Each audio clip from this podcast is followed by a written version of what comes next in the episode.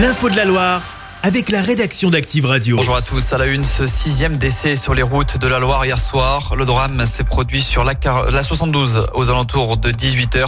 Vers Méon, dans le sens Clermont-Lyon, un camion et une voiture sont entrés en collision. L'une des occupantes de cette dernière est décédée dans le choc. Eux ne lâchent rien. Les agriculteurs ligériens se sont encore mobilisés ce matin.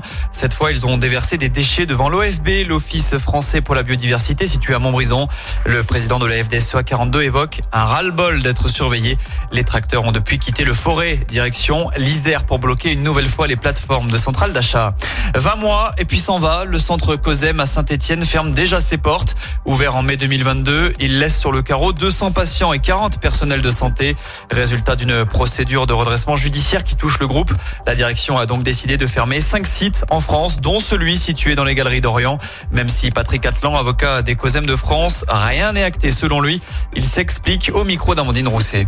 Il faut évidemment avoir une pensée pour tous ces gens qui avaient trouvé à travers les centres de santé du COSEM des praticiens pour leurs besoins de santé. Enfin, les jeux ne sont pas encore totalement faits et attendent de voir comment va évoluer la situation de la procédure qui concerne le COSEM pour se prononcer définitivement sur le sort de ces centres et euh, bien entendu sur les conséquences pour les patients. Et malgré tout, le site stéphanois baissera le rideau dans une semaine, jour pour jour. Reste à savoir donc si ce sera définitif ou pas.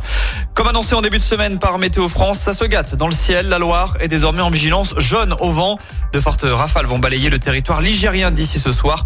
Des vents de près de 90 km heure sont attendus par endroits. En foot, le COP Nord sera fermé ce week-end. À trois petits jours de la réception d'Annecy, la commission de discipline de la LFP a décidé de révoquer un sursis après l'utilisation de fumigènes face à 3. C'était le 12 février. La SS devra donc faire sans les Magic Fans, mais également sans Mouefek et Wadji, absents car blessés. En revanche, le capitaine Anthony Briançon sera lui bel et bien de retour dans le groupe. Chaque semaine, vous êtes plus de 146 000 à écouter Active uniquement dans la Loire. L'actu locale, les matchs de la SSE, les hits, les cadeaux, c'est Active. Source Médiamétrie, IR local, habitude d'écoute en audience semaine dans la Loire des 13 ans et plus, de septembre 2021 à juin 2023.